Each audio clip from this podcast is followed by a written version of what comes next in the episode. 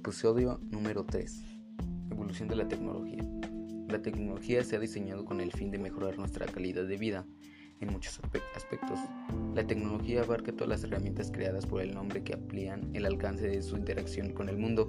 Actualmente podemos identificar dos tipos de tecnologías, tecnologías duras y tecnologías blandas.